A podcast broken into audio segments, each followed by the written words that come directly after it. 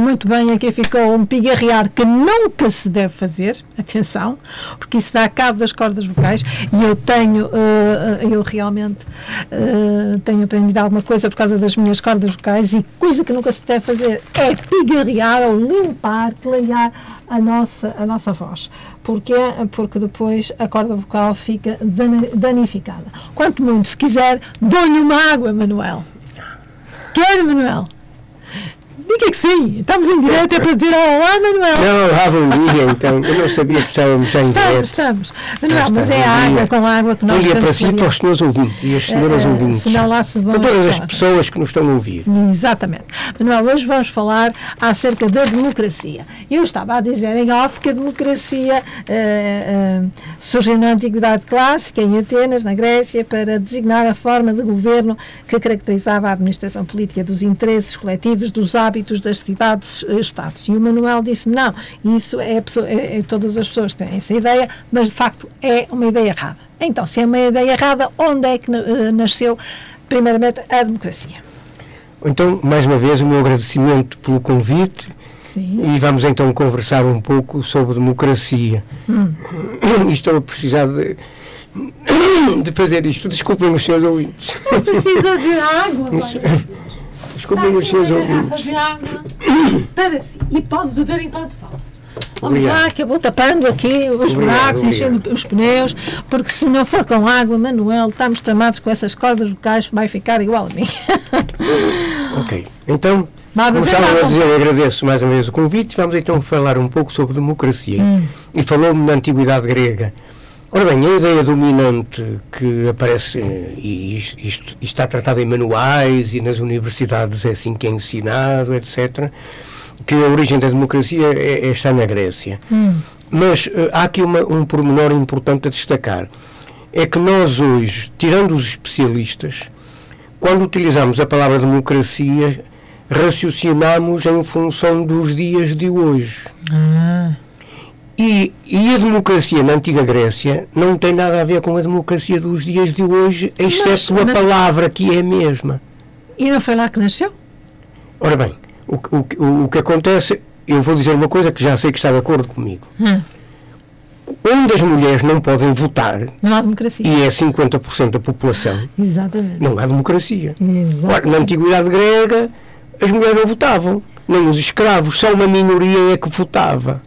E, portanto, aos olhos de hoje, se nós acharmos que a democracia na Grécia era a democracia como nós entendemos hoje, isso é falso. É, realmente tem razão, oh, Manuel. Bem, vistas as coisas por esse prisma, tem toda a razão.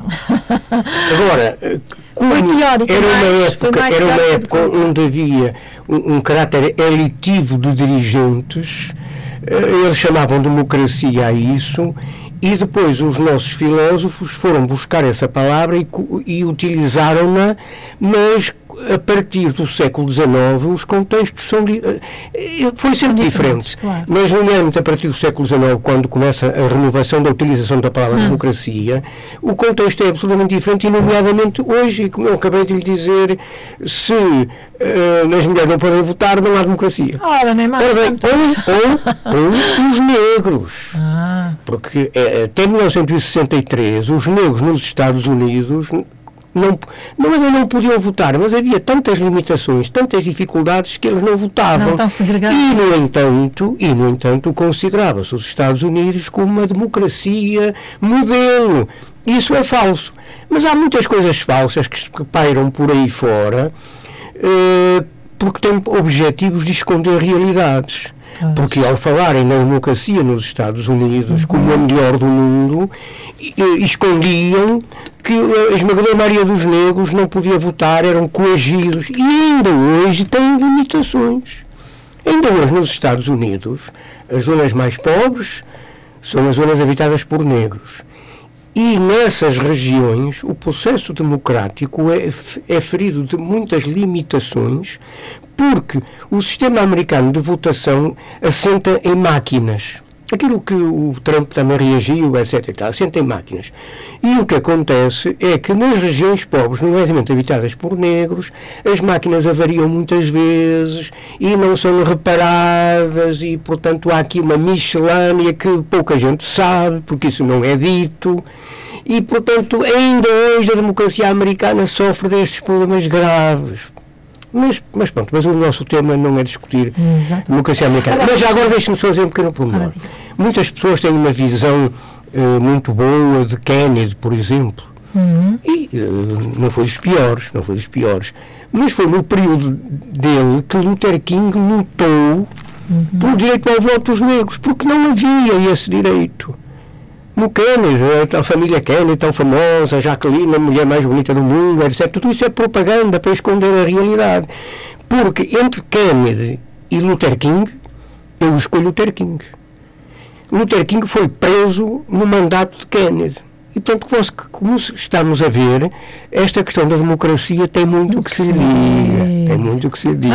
e nesse aspecto, que relação faz entre a Declaração Universal dos Direitos Humanos e a democracia? E já está a fazê-la. Pois já. Nós, quando falamos em democracia, falamos em direitos humanos, mesmo que não digamos e, portanto, as palavras se direitos não humanos. Houver, se não houver respeito em, em relação à Declaração Universal dos Direitos Humanos, não há democracia. Eu acho que não. Mas há pessoas que acham, há pessoas que acham, por facto de haver eleições, há democracia. Mas, Mas eu acho que democracia, para mim, democracia é balizada por dois instrumentos fundamentais. Para já a democracia é diferente em vários países. Uh, o, o, que é a democracia em cada país é o, que, é o conjunto de regras definidas pela Constituição desse país.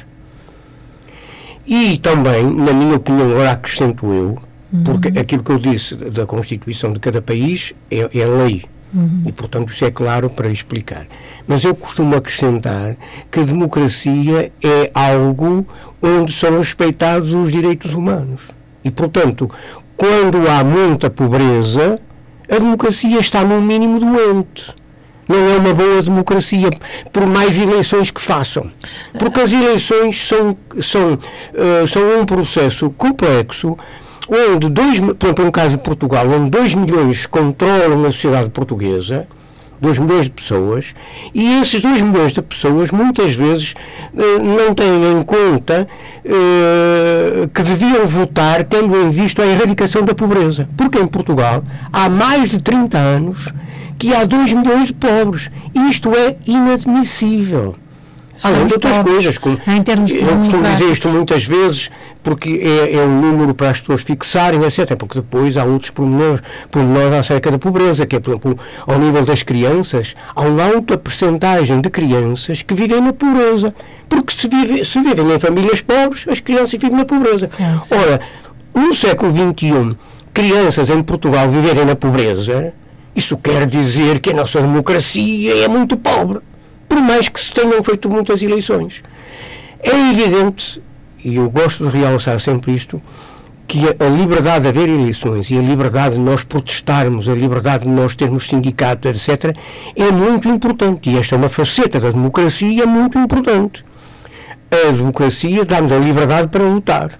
E isso é importante. Portanto, nós não podemos uh, dizer não a tudo Uh, por isso, porque alguma coisa não está a funcionar bem. Temos que aproveitar o melhor de cada coisa. Claro. Mas também temos que ter consciência que um país onde uh, centenas, de, centenas de milhares de crianças e centenas de milhares de velhos vivem na pobreza, coitadinha da democracia.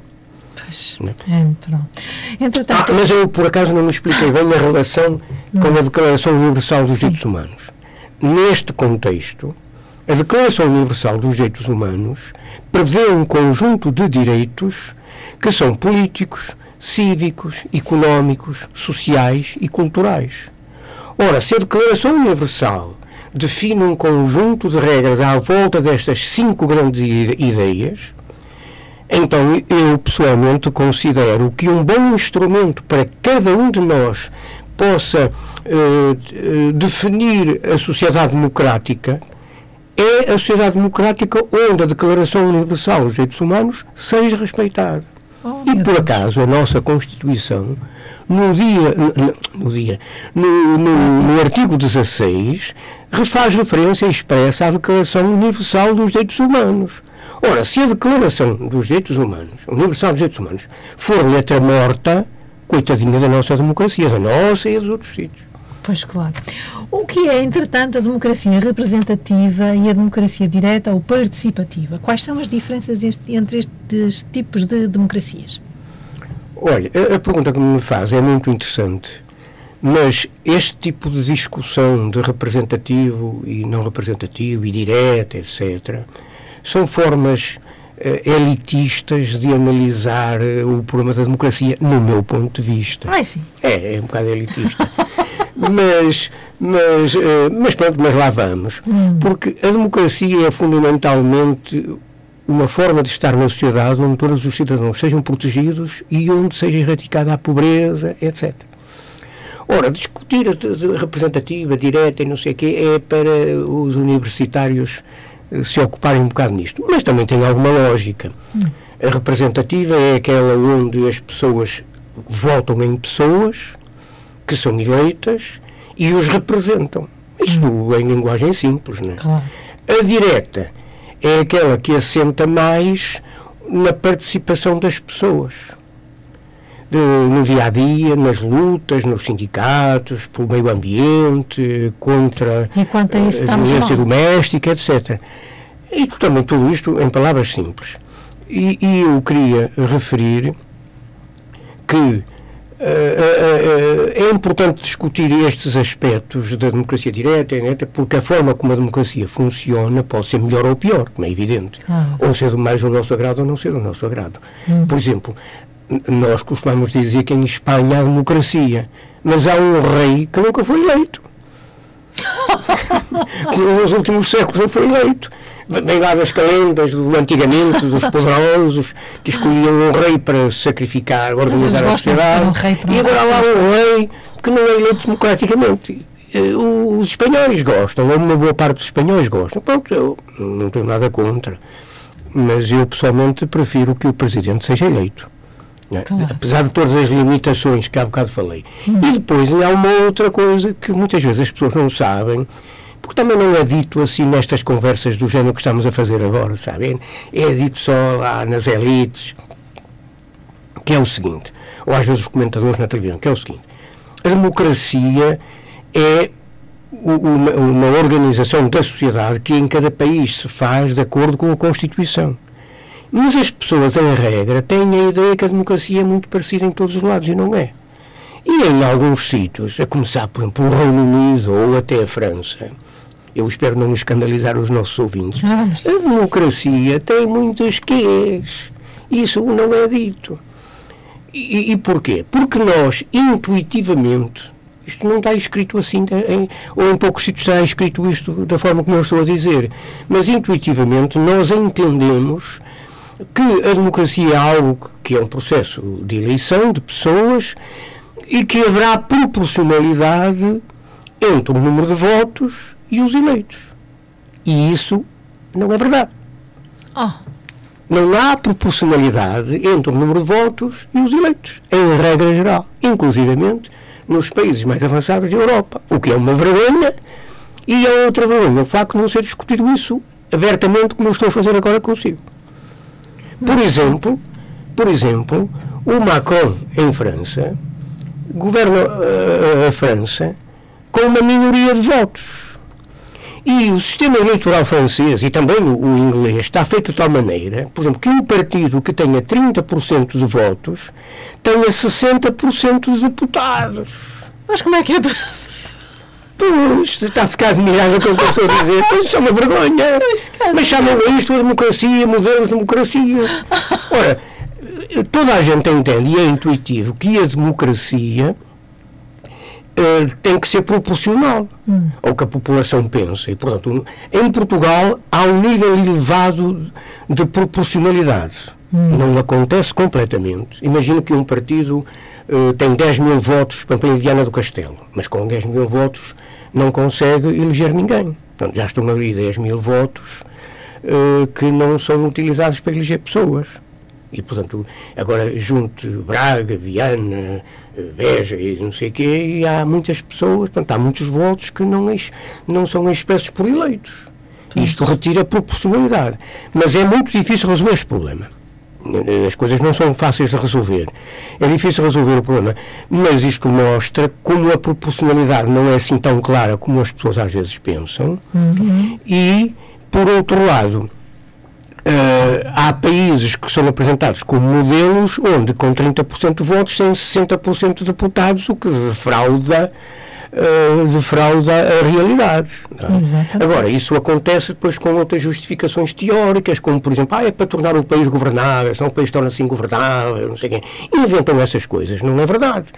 Não é verdade? Agora, é, é, isto já, já sai um pouco fora daquilo que nós combinamos conversar, mas, mas é importante que os nossos ouvintes saibam isso. Com, uma outra regra importante da democracia que muitas vezes nós não, não consideramos isto, e eu estou a dizer mais para mostrar que a democracia não, não é muitas vezes aquilo que cada um de nós tem na nossa cabeça e que pensa que é igual em toda a Europa. Não. Por exemplo, em Portugal, o Presidente da República é eleito uma pessoa, um voto, no processo eleitoral, uma pessoa, um voto, hum. mas na Itália, por exemplo, já não. O Presidente da República da Itália é eleito no Parlamento. Ah. Como, por exemplo, nos Estados Unidos, as pessoas às vezes andam um bocado confusas, confusas com as primárias e como é primárias, etc., o que é aquilo, não sei, o que é que acontece? Nos Estados Unidos, o princípio, uma pessoa, um voto, não é utilizado uh, na, na eleição do Presidente. O Presidente é eleito indiretamente por delegados que cada Estado elege para a escolha do Presidente e depois ter outras funções. E a maior parte das pessoas, uma boa parte das pessoas, pensam que nos Estados Unidos as pessoas vão votar naquele dia, não sei quê, e elege-se um Presidente, o que tem mais votos, não sei quê. Não. Olha, por exemplo, o Trump ganhou as eleições, quando ganhou, com menos 2 milhões de votos que a outra concorrente. Portanto, se, eu há bocado falei na proporcionalidade. Neste caso é pior que a proporcionalidade, porque até ganhou quem tem menos votos. É? Sim, Mas isto tudo para explicar que a palavra democracia é complexa e eu já agora, para explicar melhor, porque há bocado me passou, queria referir outra vez a questão da Declaração Universal dos Direitos Humanos. É que na linguagem do dia a dia, a maior parte das vezes, e porque isso é gratuito e é de borla, não implica gastar dinheiro, fala-se na democracia como o processo eleitoral. Mas a democracia não é apenas o processo eleitoral. A democracia é o processo eleitoral e os programas que os partidos ou os candidatos apresentam. E, portanto, nos programas há problemas sociais, económicos, cívicos, culturais, etc. Pois. E, portanto, quando eles apresentam-se como candidatos e são eleitos e depois não cumprem o programa, não são democratas. Pois é. Porque a democracia pressupõe. Mas os nossos ouvintes, eu acho que as pessoas compreendem facilmente. Exato. Normalmente, quando se fala, ah, nós vemos um país democrático. Quando dizemos uma frase deste tipo, quer dizer que nós vivemos num país que periodicamente se fazem eleições. E, e isso e é importante, e eu não estou a desvalorizar isso. E é um país onde há liberdade para fazer eleições. E eu não quero desvalorizar isso. Mas o que quero é realçar que isso não é tudo. É uma parte. Os candidatos apresentam um programa. Agora, o que acontece muitas vezes também é que apresentam um programa vago, ambíguo, para depois fazerem aquilo que querem, sem resolver os problemas ou até fazendo o contrário do que disseram. Mas isso agora já depende, agora é, é, difícil resolver este problema, já depende, mas é de cada um de nós depois ser crítico e alterar o seu voto em função das circunstâncias. Nestas eleições votei no A, na próxima voto no B. Sem preconceitos e a pensar também nos seus próprios interesses. Porque nós temos direito a votar de acordo com os nossos interesses. Porque se todos nós pensarmos assim, é também democrático. É? é também democrático. Olha, por exemplo, se eu estou desempregado, por exemplo, eu tenho que pensar no partido que me vai promover o emprego ou que é o partido que melhor trata os desempregados.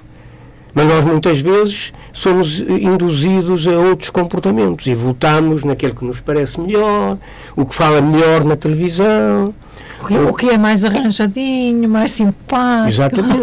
não é por acaso, não é por acaso que alguns políticos que se dizem independentes adquiriram um estatuto importante como comentadores de futebol, por exemplo. É o caso do Presidente da Câmara do Porto. O Presidente da Câmara do Porto foi para comentador. Primeiro foi para a Associação Comercial do Porto, uma associação assim deste género. E foi, e, penso que fez um bom trabalho e foi, e foi eh, promovido a comentador eh, desportivo. E então foi assim que ele passou a ser conhecido no, no Porto. Ora, eu nunca, não serei conhecido no Porto porque não tenho acesso à televisão. Portanto, depois também há esta, a, a forma como temos acesso aos meios de comunicação social são fundamentais para que depois a democracia se desenvolva. E quem tem amigos não morre na cadeia só vai à televisão os amigos depois da televisão. Não? Mas é, é, isso é verdade, é uma grande injustiça. Olha, mas uh, já agora, eu já estou a falar há muito tempo. Ah, pois está. Ia-me fazer uma pergunta, mas eu não sei se me vai fazer uma pergunta que caiba o que eu vou dizer agora, que é muito importante. No meio disto que eu acabei de dizer, também convém esclarecer aqui um aspecto, esclarecer no sentido da minha opinião, os seus ouvintes depois tiram as conclusões que acharem oportunas, como é hum. óbvio, como é óbvio. É que esta confusão de palavras, democracia direta, indireta, e que nós às vezes falamos o que é democracia, isso não é democracia, então um país com 2 milhões de pobres e 200, milhões, 200 mil crianças eh, na pobreza e 300 mil velhotes na pobreza, é um país democrático. Esta questão coloca-se. Primeiro é uma democracia pobre, e nós temos que a melhorar. Temos que levar a Declaração Universal dos Direitos Humanos e os programas dos partidos para cumprir. E isto mostra uma, outra questão que é importante e que muitas vezes as pessoas não, não conhecem, ou muita gente não conhece, mas felizmente muita gente conhece também, que é o contexto em que a palavra democracia é utilizada. E, e, eu tenho alguma dificuldade e também começo a sentir que o tempo está a passar, tenho para abreviar. Eu vou utilizar um exemplo de uma outra palavra que todas as pessoas conhecem melhor e dizer que há uma analogia, um raciocínio idêntico a este, que é a palavra povo. Nós utilizamos a palavra povo em diversos contextos de forma diferente. E a palavra democracia também é utilizada em diversos contextos. E cada qual puxa para o contexto que lhe dá, lhe dá jeito. jeito. Os poderosos, que ganham muito dinheiro, as classes abastadas, gostam muito de falar na democracia política, eleitoral porque quem paga as eleições é o Estado, eles não pagam nada, escolhem os seus representantes que lhe defendem os seus interesses e essa democracia é que é poeira. Essas pessoas nunca falam, ou só raras exceções, na democracia que não existe com 2 milhões de pobres. E, e, eu, portanto, vou, eu vou utilizar a palavra povo para explicar então o contexto que também se coloca a palavra democracia. Nós às vezes dizemos assim, o povo português. Hum a palavra povo aqui significa ou algo de tem a ver com país, com nação, uh, um conjunto de pessoas que vivem em comunidade, entre determinadas fronteiras, etc. O povo português. Mas também podemos dizer assim, o povo daquela aldeia passa tão mal, vivem lá tão sozinhos, tão fechados, se tiverem uma dor de barriga nem têm onde socorrer. Este povo vive na pobreza. Uh, ou então quando nós utilizamos a palavra povo para significar classes eh, classes uh, que vivem mal. Hum. Nós muitas vezes utilizamos a palavra o povo é que mais sofre, o povo é que sofre. Quando nós estamos a dizer o povo é que sofre, estamos a excluir os poderosos. Mas quando nós dizemos assim, o nosso país tem um, é um é, é, fazemos um povo extraordinário, estamos a incluir todos, os pobres, os, os, doentes, os famintos e os poderosos. É o povo português, é poderosos e, e fracos. Uhum. É? Mas quando eu digo o povo é quem mais sofre, eu estou-me a referir às classes mais desfavorecidas. E este contexto da palavra também aparece eh, com a democracia. Portanto, há aqueles que gostam muito da democracia, que é para meter o voto enquanto joga a favor deles, porque se os partidos que ganham as eleições fossem outros que jogassem contra os poderosos, eles achavam não ser democratas. Começavam logo a conspirar, a fazer fuga, fuga ao fisco, fuga de capitais. Acontece sempre isso. O Lula, quando foi eleito no Brasil a primeira vez, aconteceu um fenómeno que foi fuga de capitais. Milhões e milhões de dinheiro do Brasil saíam porque os, os poderosos com o dinheiro não queriam o Lula. E como não queriam o Lula, fizeram o país mais pobre. E, portanto, a, a, questão da democracia tem que ser vista nos contextos. O que é que interessa às classes mais desfavorecidas? O que é que interessa aos pobres? É dizer o seguinte: sim, sim, democracia é, com os programas a ser cumpridos as promessas e a Declaração Universal dos Direitos Humanos que a Constituição, no artigo 16, define que em Portugal tem que ser as leis de acordo com a Declaração Universal dos Direitos Humanos.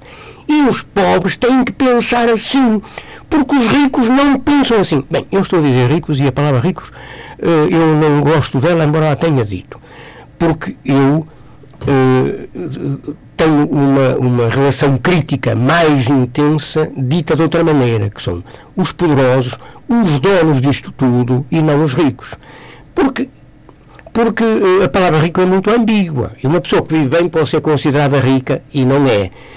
E o que conta aqui não é tanto uh, o viver-se bem, mas o poder que se tem, o poder económico, o poder da chantagem, o poder de dizer ao governo: se vocês não fizerem a lei como nós queremos, nós retiramos os capitais aqui do país e vamos pô-los a render noutro sítio. Isto é chantagem.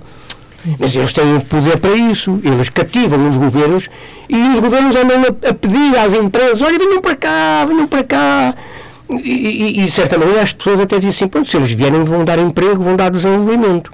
É, é por um lado é verdade. O problema é quando é o resto. Quando o povo vota de uma maneira que eles não gostam, dizem assim, ah, é assim, então a gente vai fugir com o dinheiro para os paraísos fiscais. É, é a democracia deles. É quando perdem, reagem. O que é natural, toda a gente faz isso. Eu também, quando perco, reajo. Só que eu reajo sempre tendo em vista o interesse das classes desfavorecidas, o povo, e reajo sempre contra a pobreza e sempre a favor dos direitos humanos. E esses poderosos que eu estou a falar não pensam assim. Eu conheço alguns e sei como eles falam, que é um profundo desprezo do povo, um profundo desprezo das pessoas, um profundo desinteresse da sociedade a evoluir no sentido de distribuir melhor a riqueza. Quando se fala em distribuição da riqueza, diz ah, mas não há riqueza para distribuir. Ah, há! Aqui há. Tem que se distribuir a riqueza, aqui há, em cada momento. E eles dizem só que distribuir, distribuir a riqueza no futuro. Chama a atenção dos nossos ouvintes que ponham-se à cuca, como às vezes alguns políticos falam, e eles dizem isso. Ah, mas somos um país pobre, fazendo duas contas, dá dinheiro para poucos, não sei o quê, para bandir. E arranjam ali um, um arranjinho de conversa, cujo objetivo deles o que é? É porem-se de fora dos problemas e iludir a população. Eu já falei tanto, os seus ouvintes, desculpem lá, não deixei a Mónica fazer perguntas. Não, não, por acaso, eh, eu acho que já me respondeu às perguntas todas, porque já, já me respondeu que sem, sem voto das mulheres não há democracia. E dos membros quando era. E ainda há muitos países onde há discriminação. Exatamente. Há, mais, há uma ou mais fórmulas para se viver em democracia, também já falou sobre isso. Uh, relacionou a democracia com os grandes interesses e as desigualdades e pobreza, não é? Também já disse isso. E uh, só não falou da relação o que há entre a democracia e o socialismo, acho eu. Ah, isso é um, isso é um, já é um tema mais polémico. Já falou que a democracia é não é igual porque a palavra socialismo, a palavra socialismo motivava uma conversa só para falar sobre ela. Ah, é? Porque há, há várias questões à volta da palavra socialismo, que é o significado parecido com quando vamos a uma enciclopédia, por exemplo, hum. ler a palavra democracia, ou os teóricos, os filósofos da, da, palavra socialismo e do socialismo, e depois a forma como foi levada à prática, com os erros, com as falhas, com as sacanices, uh, e isso é difícil. Mas dizendo assim de uma forma muito simples, uhum. Uh, isto no âmbito teórico e das ideias e não de analisar o que se passou na União Soviética, o que se passa em Cuba, uh, não tem a ver com isso. Tem a ver com a noção das coisas quando nós procuramos uma sociedade mais justa. E a ideia. Há tanta coisa para dizer, como é, como é que eu hei de simplificar isto? Tem Mas eu vou, simplificar. eu vou simplificar da seguinte maneira. Sim. Da mesma maneira que a palavra democracia tem contextos, que já falámos, e a palavra povo tem contexto de utilização, também no, a palavra socialismo tem contextos na sua utilização. Uhum. E no plano teórico, o que é que aconteceu?